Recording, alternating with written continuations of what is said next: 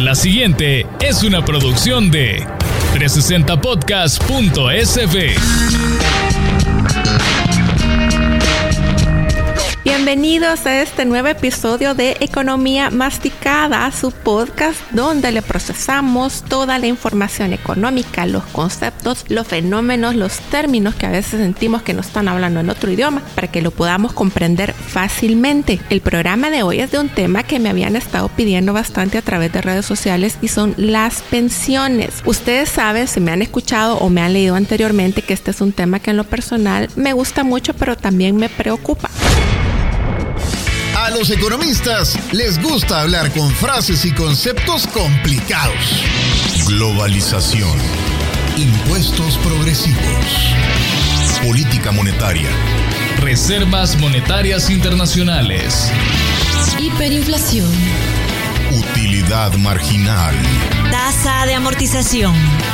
Ya es hora de hablar de economía, pero en cristiano, en términos digeribles para todos. Y este podcast es para eso. Presentamos a Mariana Belloso en Economía Masticada.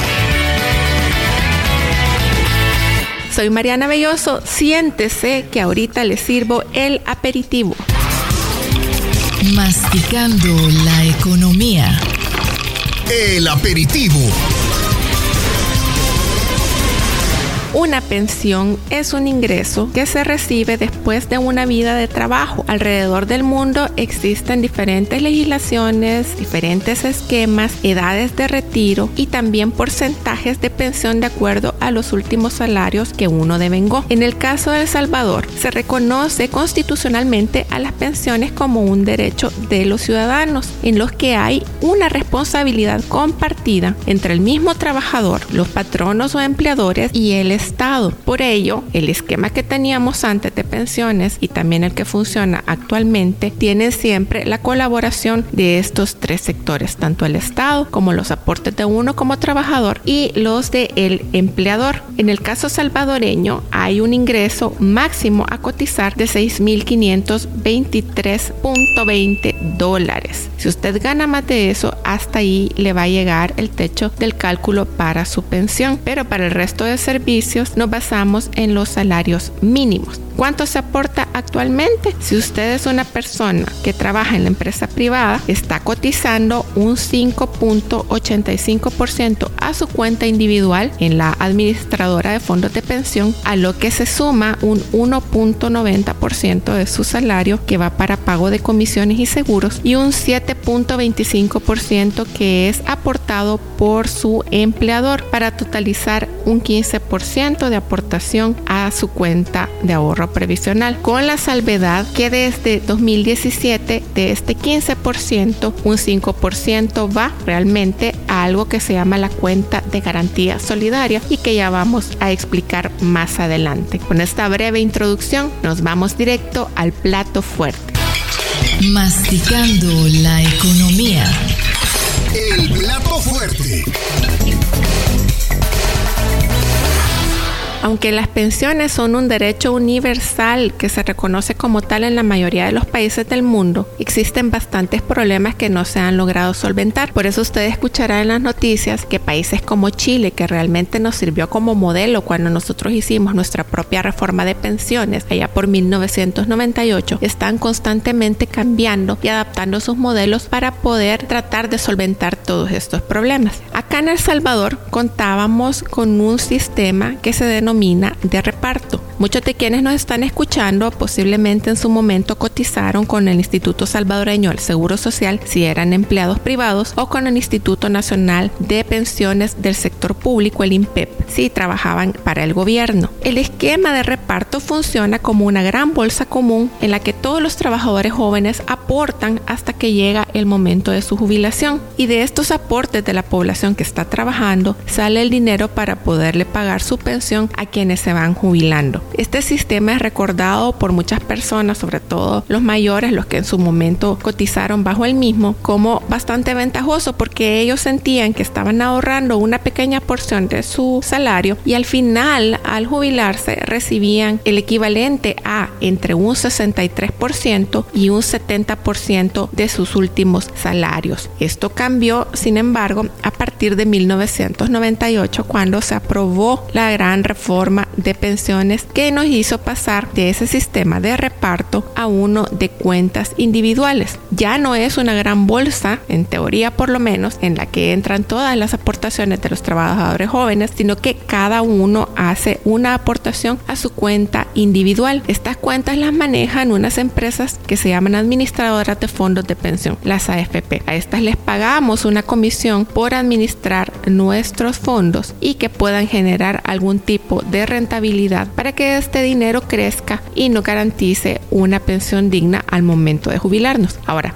esto era en teoría. Sin embargo, acá en El Salvador, después de la reforma del 98, se fueron dando cosas que distorsionaron el sistema o el esquema de cuentas individuales. En la práctica no somos un sistema 100% privado, sino que más bien un sistema mixto en el que quienes estamos cotizando a las AFP seguimos financiando el pago de las pensiones de quienes se jubilaron con el IS o con el INPEP. ¿Cómo funciona esto? Bueno, cuando se tomó la decisión de reformar el sistema de pensiones y acabar con el sistema de reparto, mucha gente aún estaba cotizando con el Seguro Social o con el INPEP. Se les dio la opción de quedarse siempre cotizando con este esquema o pasarse al nuevo. A este grupo se le llama los optados porque ellos voluntariamente se pasaron a la AFP. A esta gente se le prometió que iban a tener los mismos beneficios que habrían tenido si se quedaban con el sistema de reparto. Tengamos esto en mente porque ya lo vamos a retomar más adelante. Sin embargo, hubo gente que también se quedó en el Seguro Social y se quedó en el INPEP y también había quienes ya habían ganado el derecho a la jubilación en este esquema público. Entonces, básicamente al Estado le quedó la responsabilidad de pagarle sus pensiones a toda la gente que se jubiló o que se iba a jubilar siempre bajo este esquema público de reparto.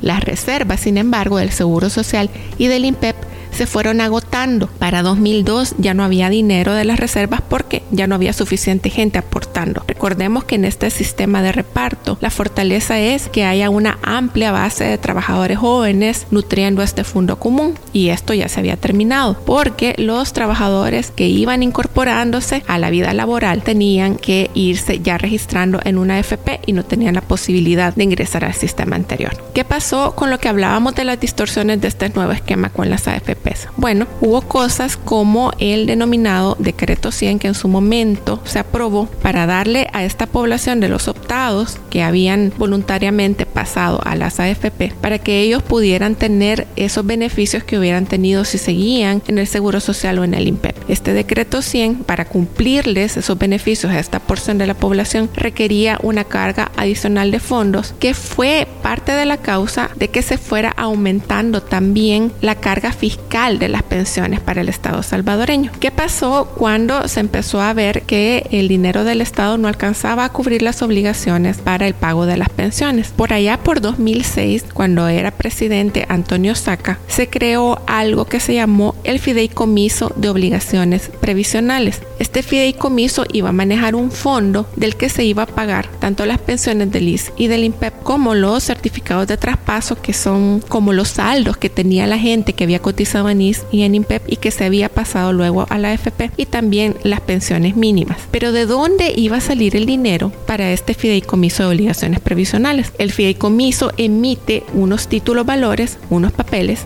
que se llaman certificados de inversión previsional, los CIPS. Estos certificados de inversión previsional se le venden a las AFP y se reformó la ley para que fuera obligación de las AFP comprar estos títulos. Entonces, básicamente, con los nuevos aportes que están haciendo los trabajadores a la AFP, se compran los títulos para que este dinero llegue al fideicomiso de obligaciones previsionales y haya dinero para poderle pagar las pensiones a la gente del anterior sistema. Esto fue así a partir de 2006 y aparentemente no había mucho porque en esa época todavía no habíamos atravesado por la gran crisis de 2008 y las tasas de interés eran favorables. Entonces que las AFPs invirtieran en los títulos del FOP era equiparable a que invirtieran en otro tipo de títulos del mercado. Sin embargo, después de la crisis de 2008, cuando se fueron al piso todas las tasas de referencia internacionales, también cayó la tasa que pagaba el FOB por estos SIPs que se compraban con nuestros ahorros. Como resultado, la inversión de nuestros ahorros ganaba un interés, un rendimiento muy bajo y estaban creciendo muy poco también. Todo esto fue abonando al problema que nos llevó a la reforma de 2017 para 2017, ya para el Estado salvadoreño era recurrente tener que pagar entre 400 y 500 millones de dólares al año al fondo de inversión de las AFPs, porque las AFPs ya habían comprado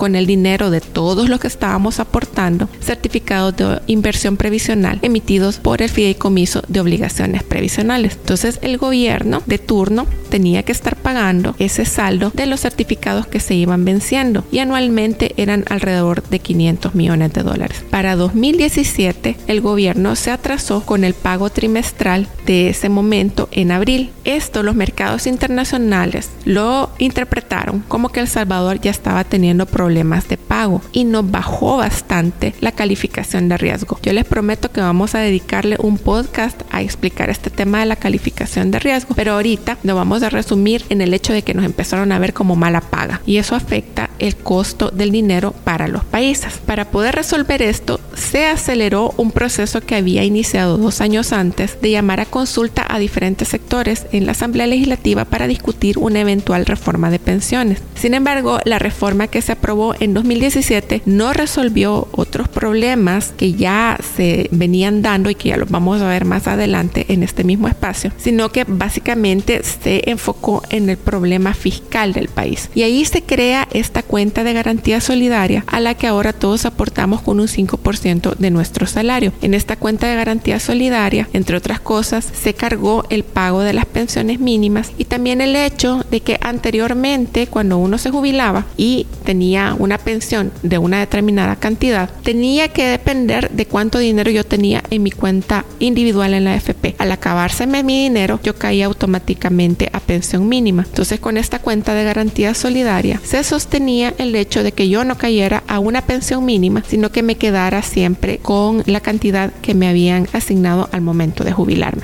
Esta pensión de 2017 también permitía y abrió las puertas a que la gente haga solicitudes de anticipo de saldo de lo que tiene ahorrado en la AFP. La gente puede solicitar hasta un 25% de lo que tiene ahorrado según su edad. Para este año 2021, eso solo pueden hacerlo los hombres mayores de 50 años y las mujeres mayores de 45. El próximo año lo podrían hacer los hombres mayores de 46 y las mujeres mayores de 41. Pero al anticiparse este saldo, uno también adquiere la obligación de autopagárselo como un autopréstamo. Y hay dos formas para hacerlo. Por cuotas, pagan un interés similar al que está pagando en ese momento el fondo de pensión o trabajando cinco años después de la edad de jubilación. Y eso ya queda a decisión de la persona que hace el trámite. De nuevo, como hablábamos, la reforma de 2017 no solventó muchos de los problemas que tenemos ahora en el sistema de pensiones. ¿Cuáles son estos problemas? Primero, la baja cobertura. Imagínese usted toda la población salvadoreña. De toda la población salvadoreña, que somos poco más de 6 millones de personas, hay 4 millones de personas que forman parte de lo que se denomina la población económicamente activa o quienes están ya en edad de trabajar. De estos 4 millones, hay 2 millones que en algún momento se inscribieron y cotizaron a alguna AFP, pero quienes lo hacen constantemente y que cada mes se están reportando como cotizantes al sistema son entre 600 y 700 mil personas nada más. Estamos hablando de casi uno de cada diez salvadoreños. Entonces la cobertura del sistema es muy baja. El poder contar con un ahorro de pensión es casi un privilegio, es un lujo y muy pocas personas tienen acceso a ello. Esto tiene diversas causas, entre ellas la informalidad y los pocos incentivos que existen entre los profesionales y negociantes independientes de cotizar al sistema. También hay un problema bien grande de suficiencia. La suficiencia se refiere a qué tanto me va a alcanzar a mí la pensión que me van a dar al momento de jubilarme. Y esto es un problema grave. Actualmente lo que se denominan las tasas de reemplazo o el porcentaje de mis últimos salarios que yo voy a recibir como pensión ronda entre el 27% para las mujeres y el 33% para los hombres. Este este problema ha hecho, por ejemplo, que en el Ministerio de Educación de El Salvador haya cerca de 5.000 docentes que ya tenían edad de jubilarse, pero han decidido no hacerlo, porque son principalmente profesoras que luego de una vida de trabajo han logrado niveles salariales de entre mil y mil doscientos dólares al mes, que al momento de ir a hacer su gestión para jubilarse recibieron la noticia de que su pensión iba a rondar los 240 dólares al mes. Así que este tipo de cosas las han detenido de seguir el proceso de jubilación y es algo que la gente que al final va y tramita su retiro se da cuenta de que la pensión que recibe es bien baja, es una proporción bastante baja de sus últimos salarios y entonces esto no la vuelve suficiente para mantener un estilo de vida digno después de jubilarse. Otro problema es la universalidad del sistema. Acá en algún momento se tuvo la iniciativa de empezar a entregar una pensión básica universal a los ancianos. Era un pago de 50 dólares mensuales para los ancianos, para los adultos mayores en edad de jubilación